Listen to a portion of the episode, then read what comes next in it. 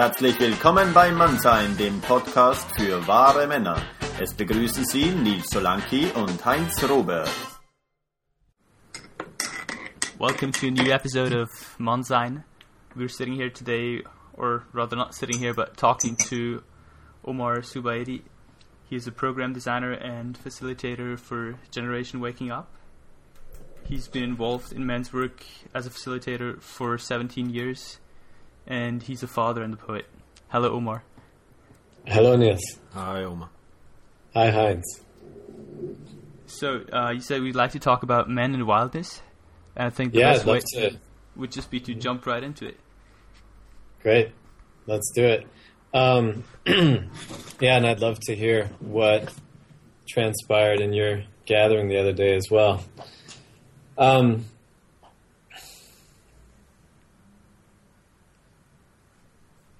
there's kind of two basic layers or thrusts for me.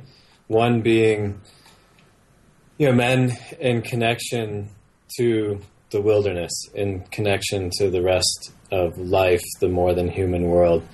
And um, what I see is just the fundamental necessity of that for all humans and us being able to negotiate and and uh, being able to find our way through this passage that we're in as a species and as a planet right now. Um, so there's that layer of just like cultivating connect, connection and relationship and communion with the rest of the world. And then the other, you know, basic layer or thrust for me is, or that I'm really fascinated in, is um, the the particular ways in which wildness and which we could you know play a little bit with what does that actually mean but the particular ways in which you know wildness shows up through men and and the ways in which that wildness has frequently been suppressed and uh, even very aggressively attacked or suppressed in uh, in many cultures around the world, and certainly, you know, very common in uh, you know modern culture, Western cultures, European cultures. That the that wildness has not always been particularly welcome, and frequently, you know, would in certain contexts would land you, you know, on a blacklist, on on a you know on a guillotine or you know in prison somewhere you know really get taken down for. So those are the two those are the two you know basic thrusts i guess that that i'm really aware of and uh, what i was feeling this morning when i was feeling into it was just the well, one of the layers that, that I'm really aware of and that I was feeling really strongly this morning is that part of, you know, one of the main, certainly in the States, and this seems to be true at least somewhat in Europe as well, and, you know, in terms of men's work, like I'm not really familiar beyond those arenas. Like in terms of youth work and leadership trainings and stuff, I feel a little more savvy around other parts of the world. But in terms of men's work, those are really the only two arenas that I feel at all familiar with but definitely here in the states one of the main sort of leading edges of what's happening within men's retreats and men's groups and stuff like that is um, cultivating reclaiming and cultivating our potency you know our fierceness that happens some a lot through authenticity and conversation that happens um, a lot through you know the various different sexual practices that that are being explored and cultivated you know and, and really you know cultivating our energetic potency and our virility our sexual potency. So there's all these different ways in which you know fierceness and potency are are clearly a major part and a really important piece of what men are trying to reclaim, grow into, discover, support each other in, and then ultimately really gift out to the world, right? You know, as part of just the essence of what we have to gift to the world. And uh, part of what strikes me in that is that once it gets cultivated to, you know, at a certain point, that potency is really, really similar to wildness. You know, and that fierceness is really similar to wildness. And one, so one way to dance with wildness and what does wildness actually mean is like there's the cultivated, right? And the, the sort of circumscribed, and then there's the, the, the sort of freely self governed, self growing, right? So there's like cultivated fields of food, and then there's wild fields of plants that are finding their own, you know, ever changing sort of self and collective shaped and growing form together. So, um, that within the context of of societies that are, you know, have a lot of um, history of, allegiance to, practice of, you know, baggage around controlling behavior, right? You know, look at ma- many of our contemporary societies are easily the most legislated societies that have ever existed, right? You know, by far. I mean, it's just astounding. Like, you know, just the tax code in the United States is uh, these ridiculous books that are like mm-hmm. several inches thick, just just for the tax code. Mm-hmm. You know, I mean, nobody even can keep track of it all. It's so there's so much in there, and so like that potency, that wild, wild potency, right? Ultimately lands most people in a place that says, you know what? I'm actually going to trust my inner truth and my guidance in my behavior in my actions more than what a certain book says or a certain law says or a certain teacher says. And that's that's radically threatening to a system right which is invested in controlling people's behavior. Just really simple. You know whether that's an army or a government or a family or you know whatever. That that's radically threatening. And i my sense, my perception is that that's one of the main reasons, I suppose, that that wildness and fierceness in in men and in women, for that matter, too, has been so frequently attacked, you know, and has been so um, taboo, has been something that that uh, that has been so so so frequently, you know, enculturated out of men as just a matter of course. You know, that just that kind of that kind of wildness, that kind of freedom, that kind of liberty of choice is not welcome, is not allowed. And one of, actually one of the things that I'm reminded of in this moment is if you go back to um, you know Eh, cultural anthropologists that have gone back to the colonial writings that happened in, in the Americas in the very first decades and centuries of you know indigenous American and European contact, one of the really common themes amongst the you know a whole variety of the Native American peoples, one of the really common themes was that they were astounded by the lack of liberty and the lack of freedom of choice that was that they, especially the ones that actually went to Europe and saw, you know, these, you know, remarkably compared to what they lived, controlled and hierarchical and oppressive societies. They were just astounded. And similarly, many of the Europeans, many of whom, you know, the one really interesting thing is that Europeans like flooded into Native American communities, like they colonies like Jamestown and Plymouth and stuff created laws like frequently punishable by death about people leaving and joining the Native Americans because so many were leaving. and there was very little to no, you know, traffic in the other direction. So that, you know, that that wildness, right? There's just a basic freedom of choice, and and I think that there's a couple things here. One, like in terms of men becoming empowered in this time, right? One of the common themes that that you know it seems like many of us are looking at is taking responsibility for our lives.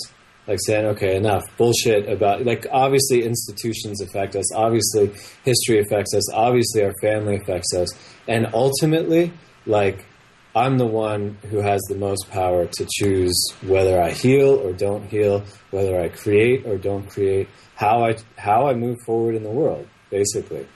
And so in my experience, the more we cultivate our wildness, and this is, you know, we talked a lot last time about embodiment, and embodiment just comes right in here because, in my experience, again, it's really through dropping deeply into the body that that wildness and the fierceness and the potency are most sort of successfully accessed, really, and cultivated and unlocked, and and that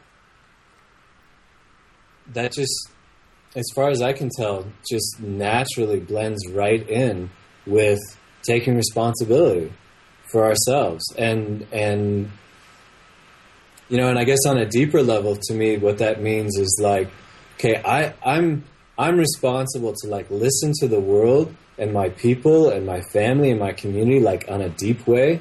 I'm responsible to do that listening so that i know how to act and that that i can actually receive what the world is calling from me and and move with that. So i said a lot. I'll stop there So, uh, wh- what I hear is this that this wilderness, what you what you uh, you are talking about, is this liberty in me to, to, to live my my my deeper truth. This is this Yeah. this is this wildness. Mhm. What you're talking about? yeah yeah Did I understand this so. right? Okay. Yeah. Absolutely. Yeah. Absolutely. Yeah. Which, if we, you know, kind of reflect on the world as it is, right? Like,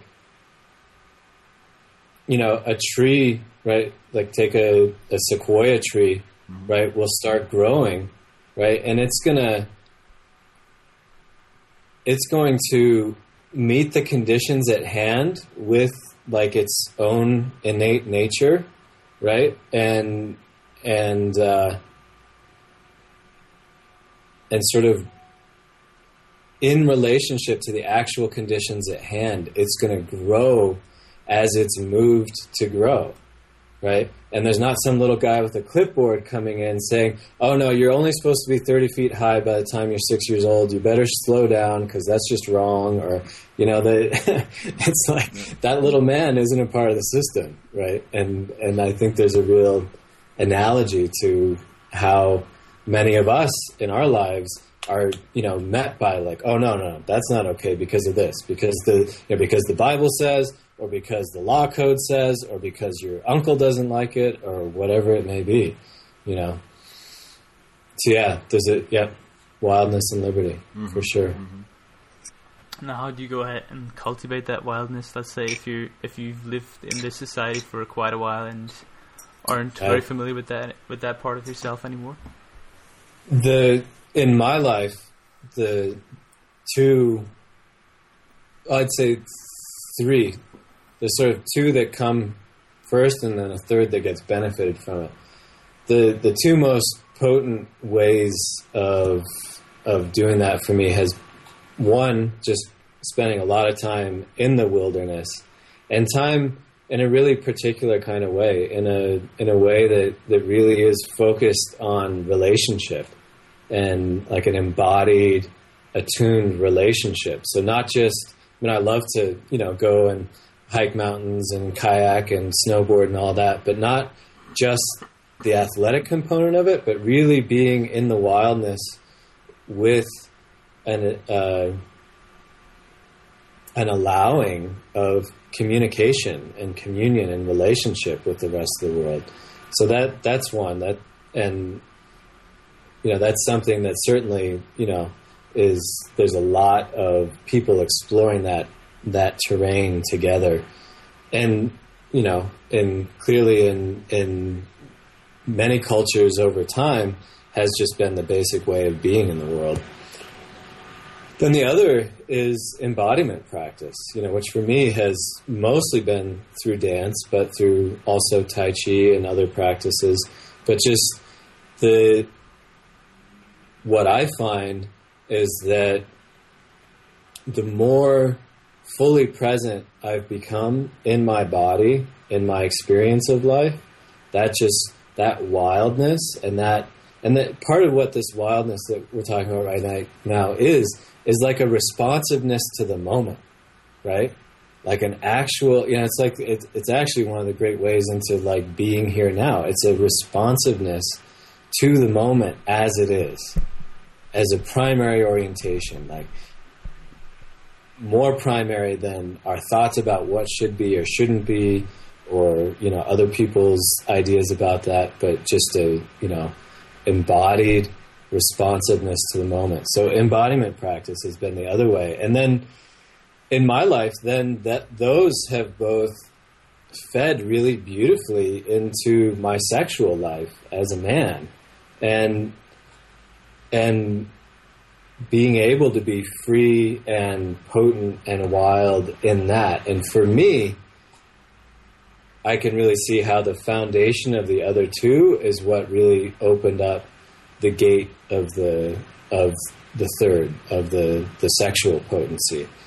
I don't know that it has to work that way, but it's definitely how it's worked in my life. And and I'm very aware of how like th- there's times making love when I am so profoundly aware of what a radical act it is, what a revolutionary act it is to be freely wildly, deliciously sexual with, you know, for me, with my woman, you know, but with your partner or your partners, whoever they are. There's just such a, yeah, it's just so clearly actually one of the most revolutionary things that we can do.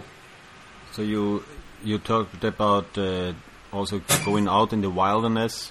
You're doing a men's group as well.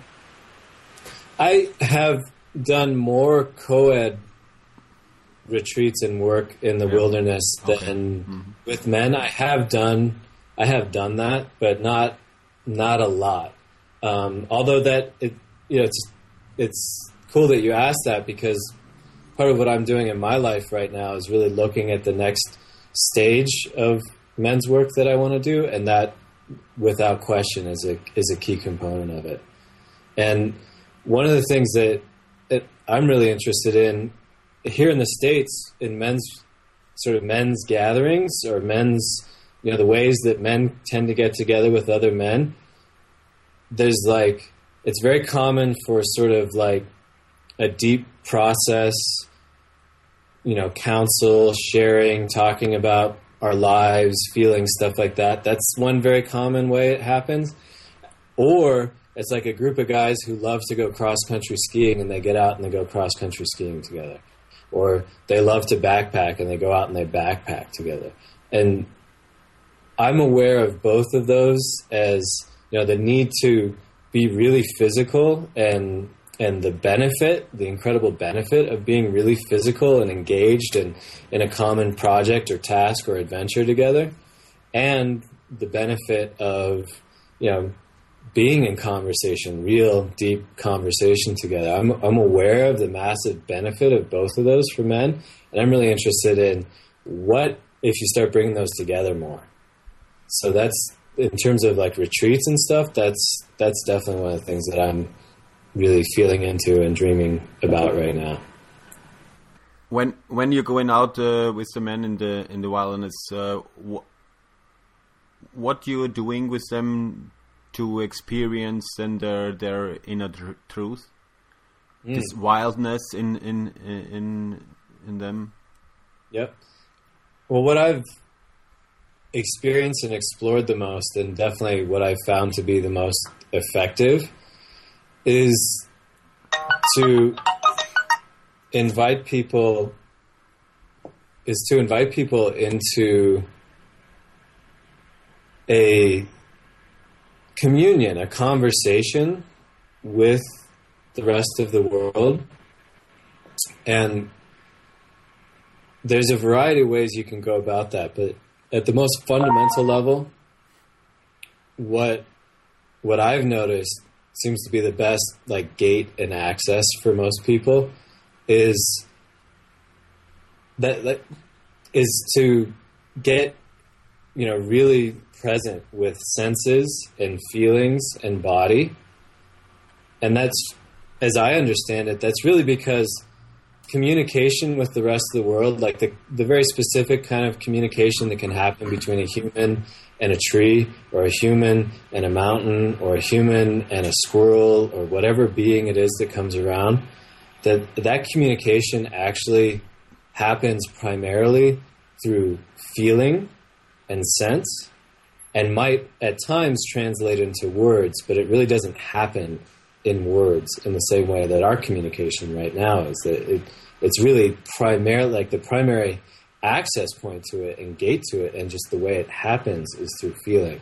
So, so in my work and you know the work I've done with a lot, a, a whole variety of colleagues, that's been a primary focus is is really just helping people to become present, you know, drop into their bodies, really, you know, actually become fully present to their sensory connection with the world. And then, you know, and this is true from, you know, reports from people from, you know, deep through time and, and all over the world, just the way the world works is as a teacher. You know, you enter into that kind of connection and the world teaches you. You know, it's just, it really is, is as simple as that. You know, that as soon as you give permission, you know, by making connection, that happens, and that guidance, right? That inner knowing, that deep inner knowing, uh, is automatically served. And for some people, you know, it's through, you know, some some profound grief that might get stirred by laying down next to a river, and for somebody else, you know, it's like a very specific insight about what to do with their business that comes through, you know, seeing the way a hawk was flying in the sky. You know, it really actually meets the entire spectrum of our lives. Yeah, they, and there's other things too. You know, I mean, there's definitely, um, yeah, that that I would say is like the cornerstone, really, So- of, of what I've experienced in seen work. So it's, it sounds for me as uh, kind of uh, nature mysticism, and and to see to see uh, nature as a as a as a face of of, of God actually, or something like this. Yeah, yeah, definitely. I, you know, with just a stress on like actual embodied, like phenomenological experience, not, you know, not the symbol of something or the idea of something, but the actual experience of something. Yes. Yeah. Yeah. and and how you are bringing this then uh, back to the marketplace when you when you when you uh, come back from the wilderness in your daily life do you have I- do you have some experience and, and, and some some some tips how Yeah, to, yeah, how yeah. to bring this experience back in, in, in the marketplace I, you know, the first thing I would say is I feel like that's one of the great sort of quests that we're all undertaking together.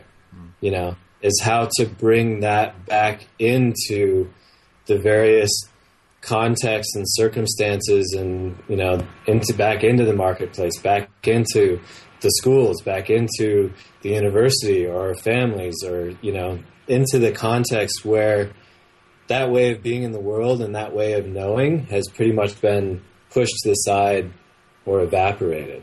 So that's the first thing I would say is I feel like that's one of the great quests that we're on together, and it you know it's hugely a work in progress. Um, yeah, how I've there's a variety of ways in which I've found it to have shown up in my life. Um, one, you know, very fundamental way for me has just been the importance of maintaining that connection as just daily practice. So, not just having this sort of deep communion when I'm deep in the wilderness or on a specific retreat or something like that, but actually, you know, intentionally maintaining that connection and that practice on a on a daily level, um, which over time for me has. So I'm going to like add on to this answer just a little bit. One of the things that that really strikes me is is in certainly in American culture, and I know this is common in many other parts of the world.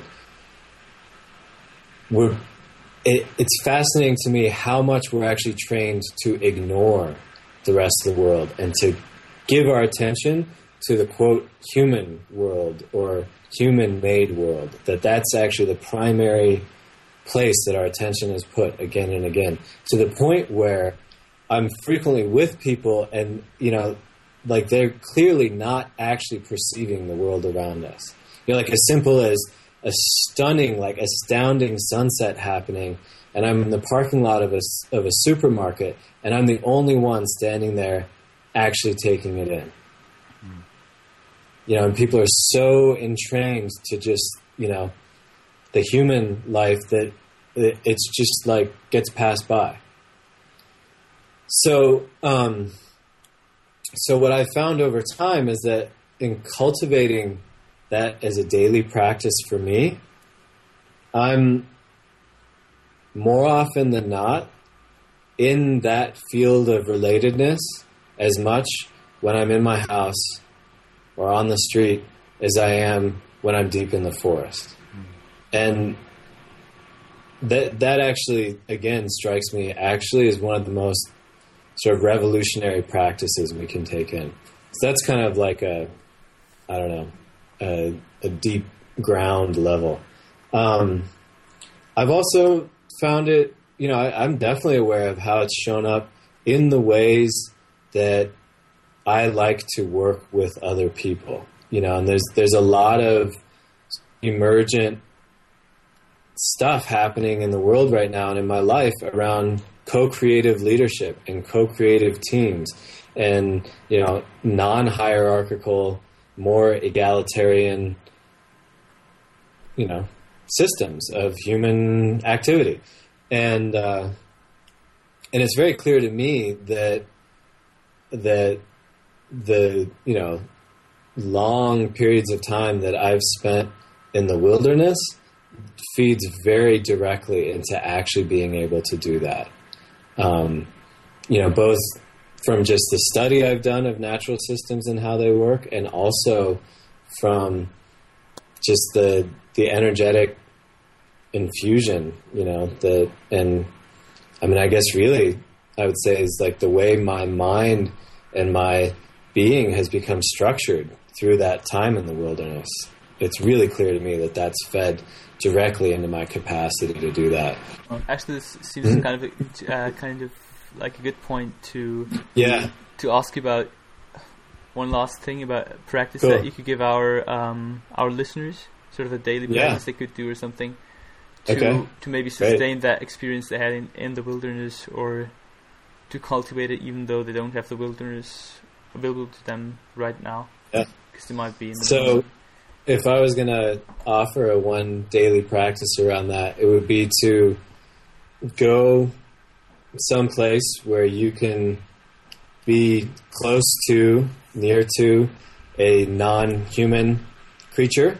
Um, it's great to do with humans too, but for this practice to go be near like a non-human creature, and that might be as big as a whole mountainside, or it might be a park, or it might be just a single tree or a bird or something, and connect with your body. You know, get your feet planted on the ground, really feel the connection of feet to ground, and uh, then really become clearly connected to your spine, to your uprightness, to your actual physical spine, and that connection of feet to ground and spine, and and from that place and that embodied connectedness, then to just open mind and heart and senses to this other being, whoever it is, and breathe.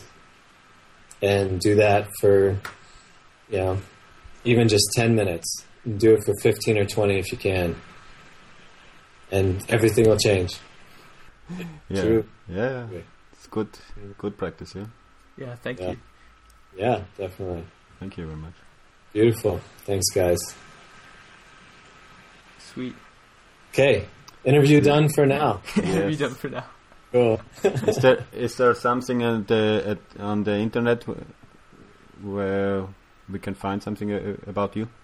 Um, not really in a very specific way right now. I'm actually in the middle of doing some funding proposals in order to create a, a website that's more sort of succinctly focused on my work. So not at the moment, Yeah, but. I'll definitely pass it your way. I mean, there's a Generation Waking Up website. Mhm. There's you know there's a a website for uh, um, the surfing the creative rites of passage camps that I've worked for a long time. so you could find information about the bodies of work there, um, but not not more specifically. But you know, as that comes together in, in the coming months, definitely share it with you. good, And Niels might actually be helping me on Yeah. creating that. So great, yeah, Yeah. yeah, good. Mhm. Cool then. nice. Thank you. Okay. Yeah, likewise. It's great talking to you guys.